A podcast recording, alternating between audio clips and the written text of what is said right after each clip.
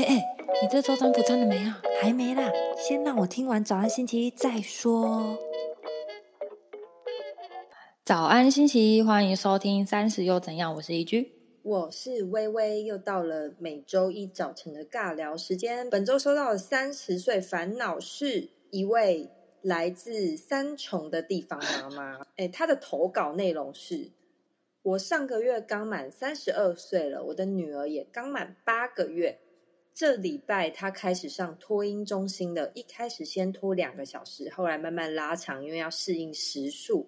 那托婴中心的专业通知我已经去设成最爱，每次开直播的时候，我都是第一个按进去看。看到女儿因为不适应在哭，我都会不自主的看着手机说：“宝贝，不要哭。”关于我自己三十岁的烦恼，我想的应该就是我把我自己的需求放在第二位了，我没有时间好好的待自己，再也不能睡到自然醒，某种程度没有自由的身躯了，却甘愿在女儿的旁边。以上就是这位地方妈妈的三十岁的烦恼。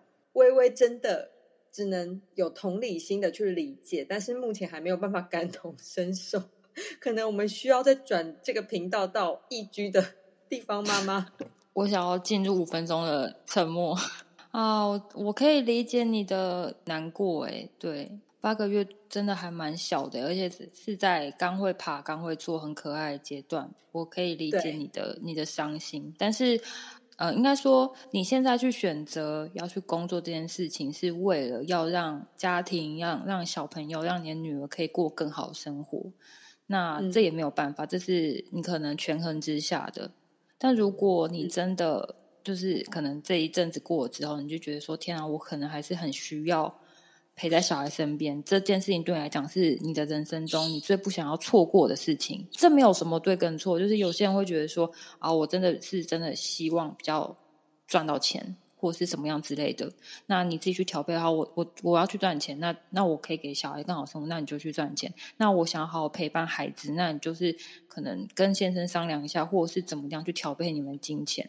这真的这真的是每个人注重比例不一样。但是我这边想要跟你另外分享一点，就是呃，虽然你现在看那些直播，然后小朋友要去上课的时候你会很伤心，但是我觉得亲子教育这件事重质不重量。虽然你会很希望二十四小时贴在他身边，你不想要错过他每一个新的可能，然后他他学走第一步路，你都想要第一眼看到。我都知道这件事情对你来讲有多重要，但是一个开心的妈妈才会有一个开心的孩子，你懂吗？就是也许你今天去选择去上班，这是你。你比较想要去做的事情，你这件事情让你可以获得更多人生的成就感，这样子你过得更快乐。你下班之后，你再去接你的孩子，你会过得更开心。你二十日带着小孩，也许你可以看到他的每一步成长，但是你真的开心吗？这样的妈妈真的情绪会更好吗？你可以去思考。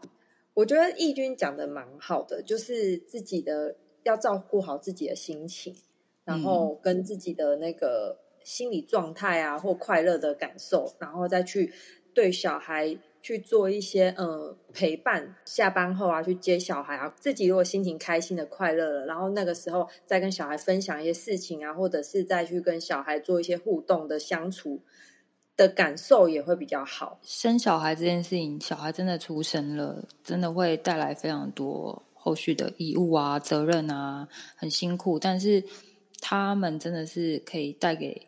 妈妈，然后带给我们，真的是很从心里面出来的幸福感，因为它就是一个这么小的细胞，在你肚子里面慢慢一天天长大，你又这样子，就是看它又长越来越大，这个感觉真的是很奇妙，就是自己的一个产物。真的当了妈妈之后，很不太可能会有自然醒的那一天。这位投稿的听众，我对他是认识的，所以应该说生小孩之前，她非常的独立的一个女性。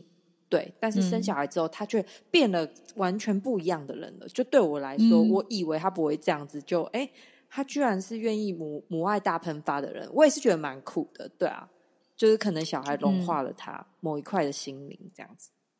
对啊，就是可能到处跑的人突然生了个小孩，就是人生因此而停住在这里，看到更多世界的不一样的面相。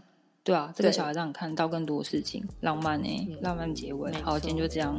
嗯 OK，最后也不要忘记，在每周一的早晨，在我们的 IG 线动上都会有当周的运势塔罗占卜哦。